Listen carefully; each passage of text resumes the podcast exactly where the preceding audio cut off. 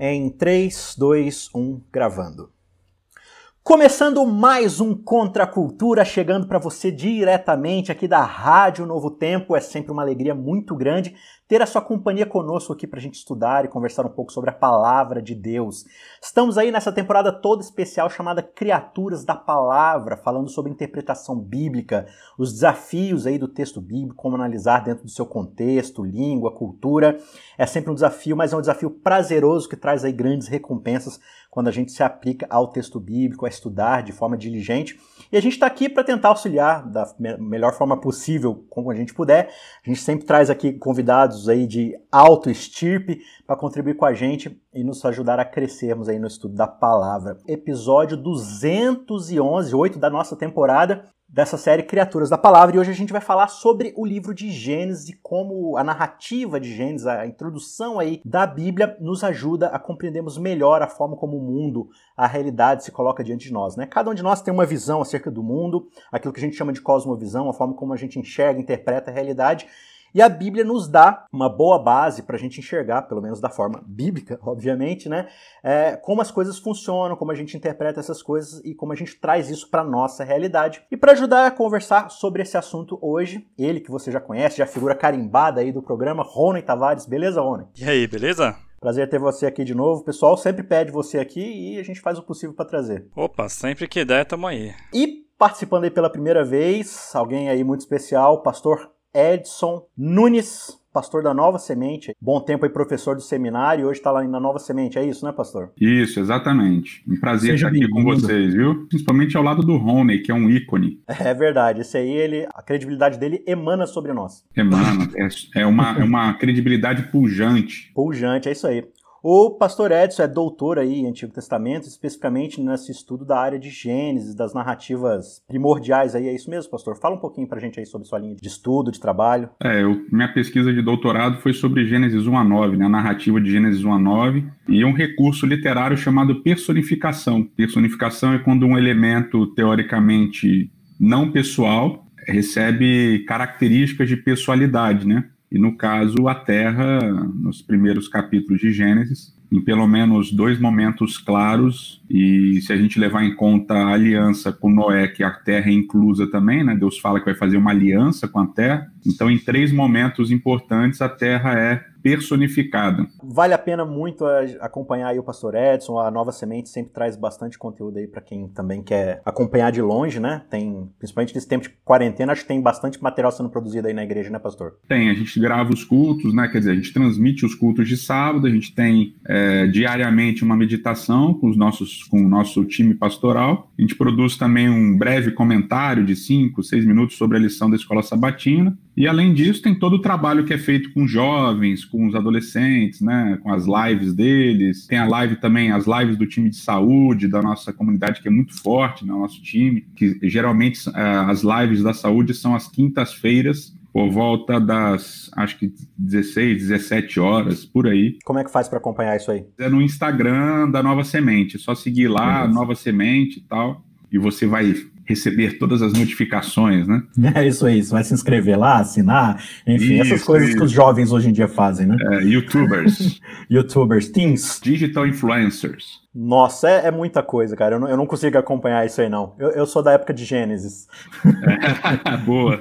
da época Tamo do papiro junto. ali. É, isso aí. Muito bem. Indo então para o tema mais específico aqui de estudo dessa semana, né? A gente vai, na verdade, dividir esse estudo em duas partes. Essa semana e semana que vem vai ser mais ou menos em cima desse assunto. E o guia de estudo ele, ele vem trabalhando bastante sobre essa questão de como Gênesis é fundamental para a formação das doutrinas bíblicas, para o entendimento geral e da interpretação geral da Bíblia como um todo, né?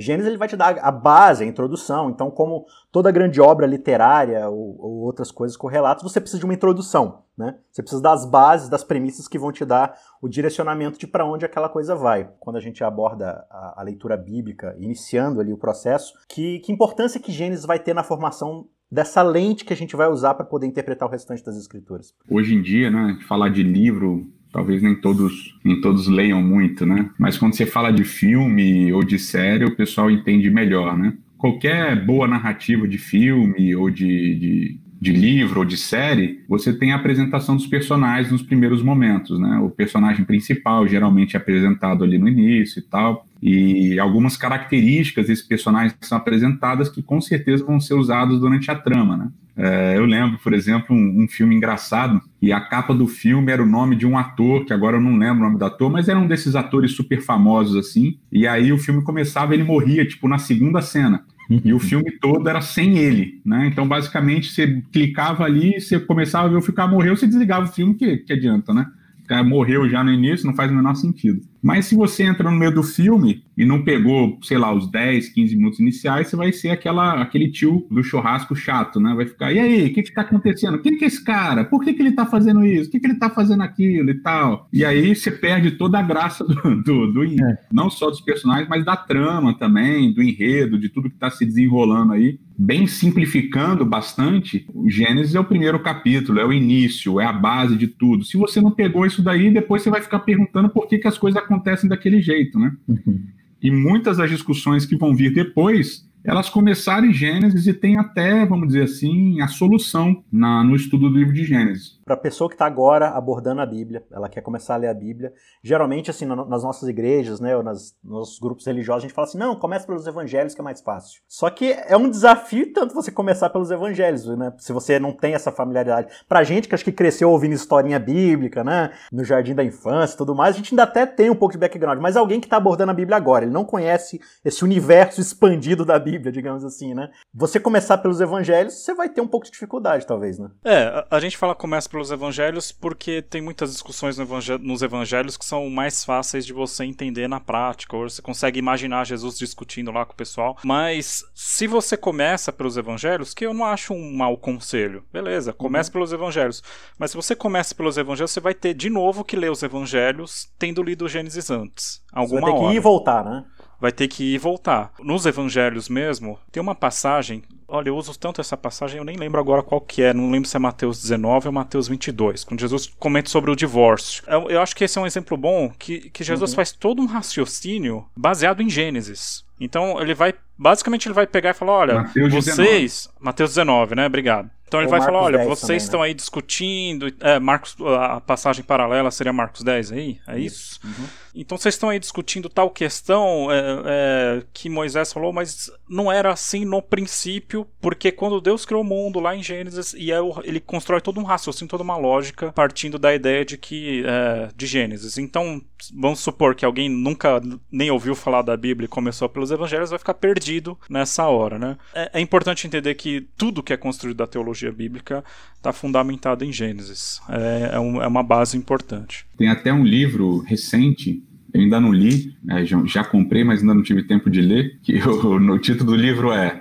Será que nós realmente precisamos do Novo Testamento? Né? E é o indivíduo cristão argumentando que, que tudo que a gente precisa saber acerca da vida, da existência, da lei, da obra do Messias, etc., está tudo no Antigo Testamento. O Novo Testamento ele vem para clarificar, para resolver, para dar um sentido mais amplo, talvez, mais profundo às coisas que já existiam e infelizmente eram mal compreendidas. Né? O Rony mencionou Mateus 19, mas é, também é importante, mas se você for para Mateus 1, por que, que ele começa com genealogia? Por que, que ele começa com aquela genealogia? Uhum. Quem são esses personagens? Tipo, você vai ler e vai ficar perdido, você não vai entender nada. Filho de Adão, filho de Deus. É, exatamente. O que, que ele está fazendo aquilo? Você vai começar o livro de Lucas também, mesma coisa, você vai começar o livro de João, aí que você não vai entender nada.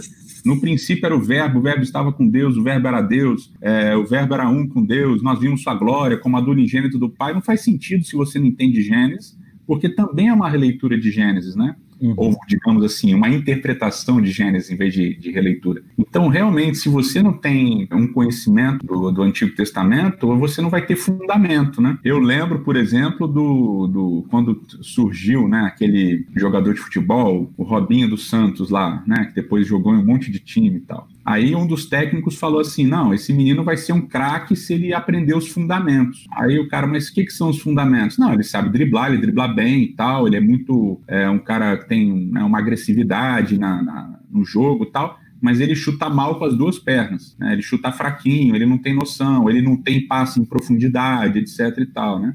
Eu lembro de um, de um desses técnicos dando essa entrevista na época. E aí é, é basicamente isso se você começar a ler o, os evangelhos, né? Você vai desenvolver uma ideia, mas você não tem os fundamentos daquilo. Uhum. Você não sabe passar a bola direito, você não tem noção de profundidade do campo e tal. Então, eu acho que é óbvio que você pode começar a leitura de qualquer lugar, né? Por exemplo, tem gente que lê salmos cara nunca leu a Bíblia, mas lê salmos. Aí chega naqueles salmos que a gente chama de imprecatórios, que o salmista fala assim: ah, pega a cabeça das crianças, esmaga nas pedras e tal, e destrói os meus inimigos, Senhor, mata todos eles e tal. Aí o cara vai ler aquilo e fala assim, nossa, mas que pessoal meio bizarro, né? Quando é o Senhor é meu pastor e nada me faltará, é maravilhoso, mas quando fala lá da vamos, vamos esmagar os bebês da Babilônia nas pedras e tal, aí fica um pouquinho mais difícil de entender. É, é de fato é, é um desafio porque, assim, é, como toda, toda grande obra, né, você, você precisa entender como aquilo tudo começa. E claro, por exemplo, você vai pegar aí uma trilogia tipo Senhor dos Anéis. Você até entende o que está acontecendo por cima ali, mas aí depois vem Prequel, vem o Hobbit, vem não sei o que lá, vem, começa a vir todo um universo por trás e aí começa a ganhar camadas, começa a ganhar muito mais entendimento. Você entende que não é só uma história superficial, né? Existe realmente um universo acontecendo ali. E, e não só dentro da, acho que dessa, desse entendimento do que é o universo bíblico, mas de fato, como é o, a proposta do, do guia de estudo, você começa a entender que existem princípios e padrões que vão te orientar a fazer essa jornada, né? A, a, a te ajudar a navegar aí nessa, nessa história, porque ela não é simplesmente uma história informativa, né? Ela se propõe, a Bíblia se propõe a ser transformativa, e para isso você precisa de fato ter esses fundamentos, né? Você falou do, do Robinho aí, eu lembrei do, da NBA lá, o Tim Duncan, que era um jogador que não era brilhante assim em termos de, de mega astro, mas ele era apelidado na NBA de Senhor Fundamentos, né? Justamente porque era um cara que ele dominava todos os fundamentos e tá entre os maiores jogadores aí de todos os tempos, porque o cara foi lá no básico de cada coisa. E realmente, hoje, hoje você tem o, o jovem cristão modinha, né? Que é o cara que aprendeu a falar ontem e o cara já quer reinterpretar toda a escritura, jogando fora, assim, anos e séculos e milênios de tradução de 200 e não sei quantas mil pessoas que estão né, interpretando e discutindo a Bíblia. O cara acordou ontem e falou assim: não, mas esse texto aqui eu tenho uma nova revelação sobre ele. O cara nunca abriu o Antigo Testamento, já quer chegar em Jesus e falou assim: não, porque veja, você tem que usar Jesus para interpretar a Bíblia. É, só que você esquece que a Bíblia é que nos apresenta Jesus, né? Não, você ignora tudo isso daí de, de religião e de tradição, você tem que ir para Jesus. Como se Jesus fosse algo que, né? se materializou na sua frente ontem no, no, seu Instagram, né? Você deu um like lá e. é, você acha que as coisas surgem no momento que você surgiu, né? Você é. não entende que tem todo um, um, processo que é muito anterior a você, né? E quando eu dei aula de teologia, cara, isso era sintomático, era acontecia todo ano todo ano alguém resolvia algum texto que nunca tinha sido resolvido, né? Então, um texto super difícil, por exemplo, é o texto de, do, do pecado lá de, de, de Cão, né? De Cam, que é o filho de Noé, quando diz o texto que ele descobre a nudez do pai, o pai vai lá, abençoa tal.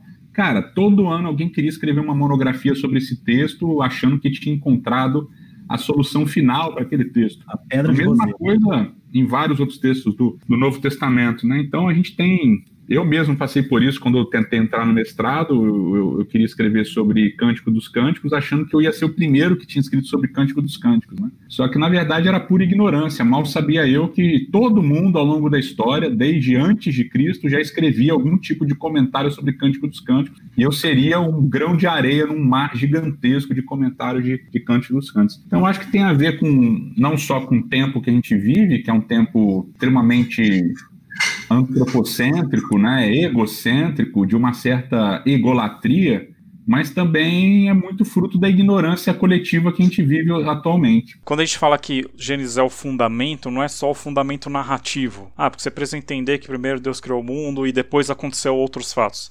Mas é um fundamento também de, de lógica das coisas. Então, se você, por exemplo, não, não acredita que Deus criou o mundo, como você vai acreditar em outras coisas acerca de Deus?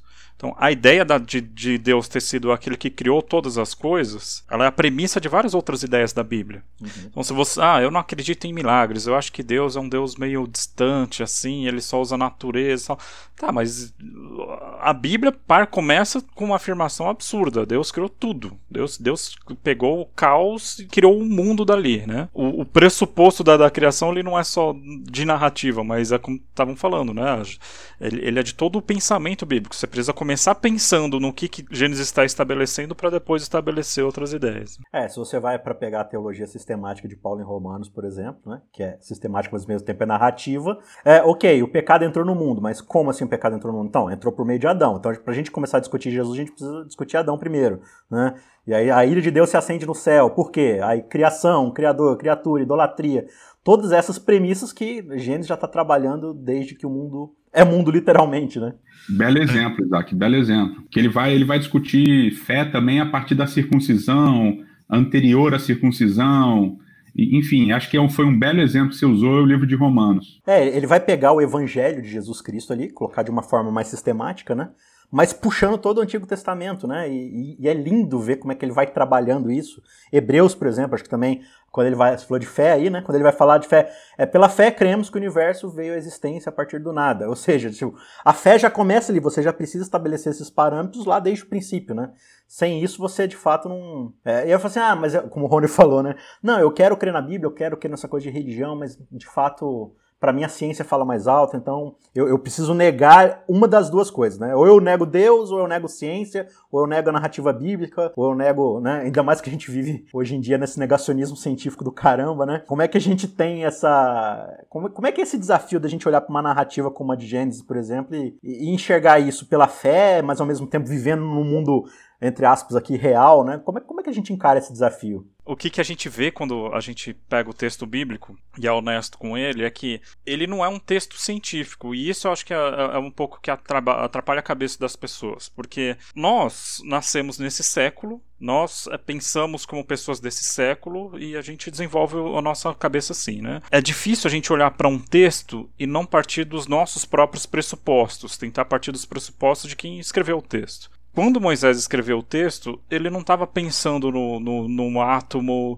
no Big Bang, é, no, no, ele, não, não, ele não tinha esses pressupostos científicos para escrever o texto. Ele não estava preocupado com isso. Não era nem o que ele queria. Então tem gente que pega lá a Bíblia, não, vamos provar agora que a Terra é assim, que a Terra é assado, que o universo é assim, que o universo é assado, e começa a olhar no texto bíblico. O que, que você está fazendo é você tá tentando descascar uma laranja com um macaco de arquei carro, entendeu? Não é a ferramenta para isso. Não é esse o objetivo do, pelo qual a Bíblia foi escrita. Isso nem passou pela cabeça do, do autor quando ele estava escrevendo. Ele não estava preocupado com isso. Então, quando lê a Bíblia, tenta não ficar pensando muito em ciência. Tenta pensar no que, que o autor estava querendo dizer com aquele texto. Qual que era a preocupação do autor quando ele escreveu aquilo. Isso é muito mais importante. É que se você for pegar Shakespeare para tentar entender a teoria da relatividade, não vai funcionar, né? Exato. Mas é impressionante como não só os, os ditos ateus ou críticos da Bíblia, mas os próprios religiosos caem nessa, nessa falácia e nessa, nessa situação que não faz o menor sentido, né? Tem um, um, o Rabino Heschel e, e até o nosso amigo, né, Rony?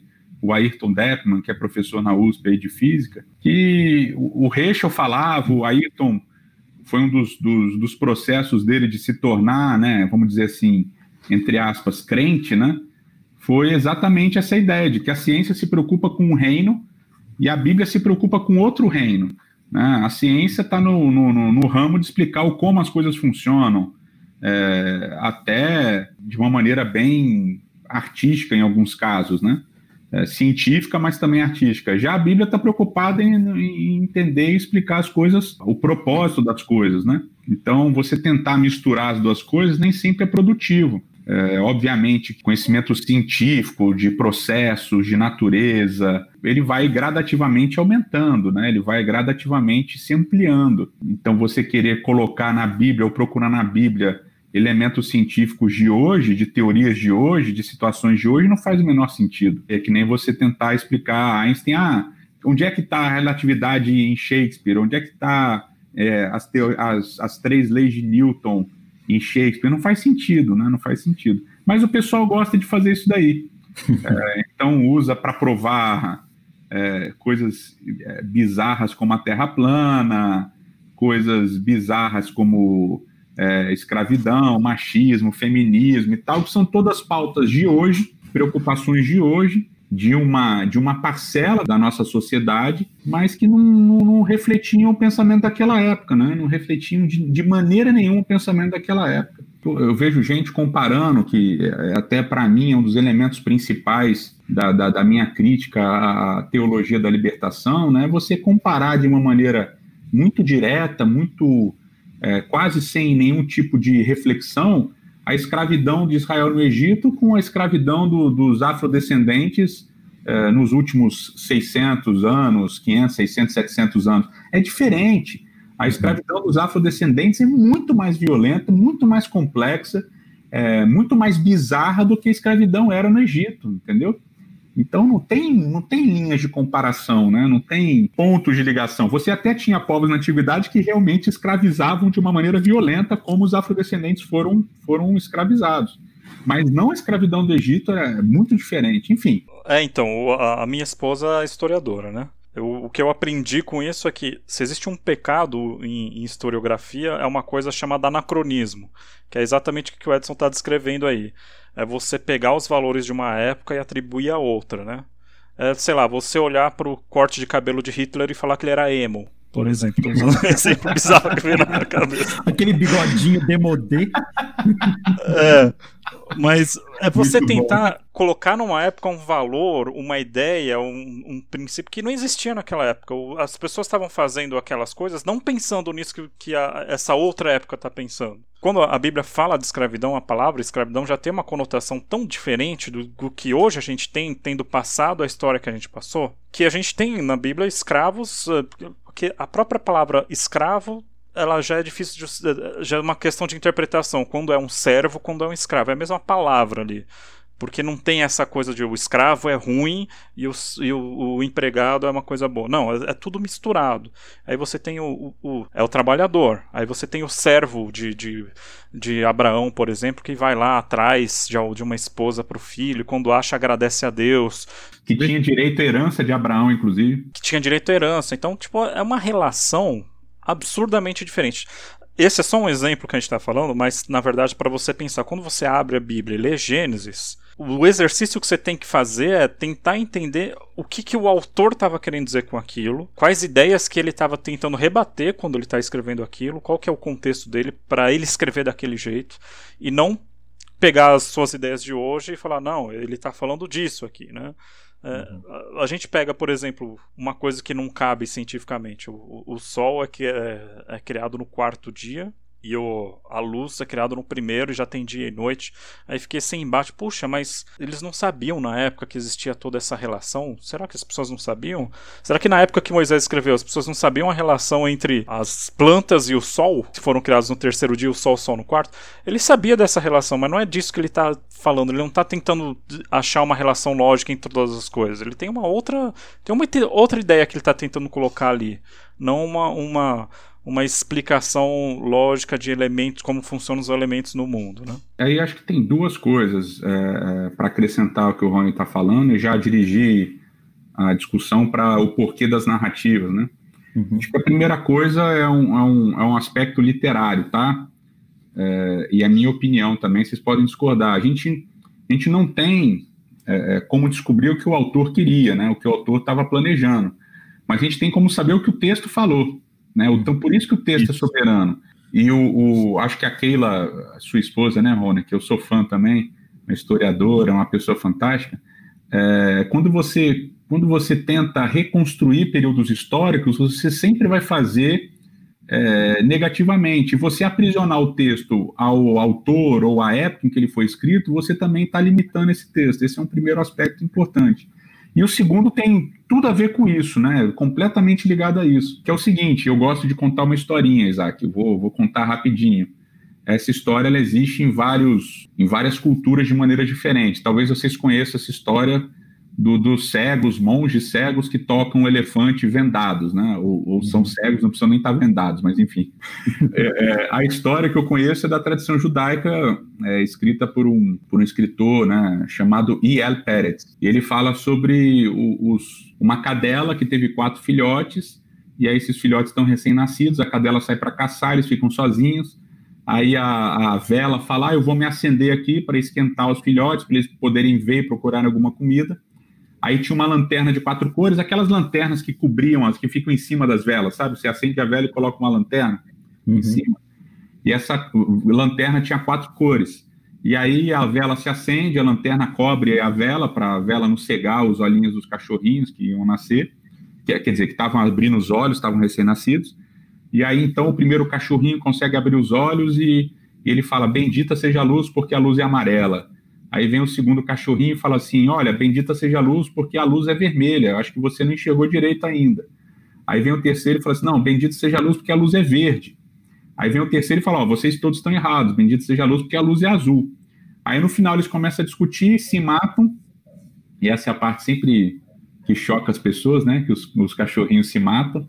E aí, no final, a cadelinha, a mãe deles volta e aí vai falar com um deles, né, que ainda estava meio, meio vivo ainda. Ah, meu filho, o que aconteceu? Tal, ah, você pariu, meus irmãos são todos burros, são todos idiotas, porque um falou que a luz era vermelha, outro falou que a luz era verde, outro falou que a luz era amarela, mas eu sei que a luz era azul, e aí ele morre. Então, qual é a moral da história, né? A luz da vela é uma só, mas a gente enxerga através da, da, da lanterna. Então, cada um de nós tem uma experiência de vida, cada um de nós tem um, um conjunto de valores, de cultura, e embora a gente viva na mesma, no mesmo país, o Rony foi criado de um jeito, eu fui criado de um jeito, você, Isaac, foi criado de um jeito. Lemos livros diferentes. Por exemplo, eu nunca li O Hobbit, etc. e tal. É, a, gente, a gente assistiu filmes diferentes, a gente teve histórias da família diferentes. É, enfim, a gente carrega uma bagagem que é a lente com a qual a gente enxerga o mundo. Se a gente não aprender a enxergar, a, a, a determinar ou a entender qual é a lente que a gente está usando, então a gente nunca vai conseguir tirar a lente para poder ler o texto de fato, né? Então essa é uma, uma história que eu contava para os meus alunos para falar sobre interpretação. Isso não significa que cada um vai ter a sua interpretação, porque existe uma vela só mas significa que você vai ter que aprender a entender qual é a lente que você está usando. É isso aí, o episódio de hoje chega ao fim, o tempo aqui é curto, mas vamos fazer o seguinte, vamos dividir essa conversa aí, a gente continua na semana que vem, aqui nesse mesmo espaço, você pode acessar aí também o canal Cristãos Cansados, lá no YouTube, e você pode assistir o vídeo lá e engajar com a gente lá na conversa, nos comentários, vai ser um prazer receber você. E semana que vem a gente se encontra para continuar essa conversa aqui sobre Gênesis, cosmovisão e tudo mais, tá bom? Obrigado a todos aí, um forte abraço e a gente se vê.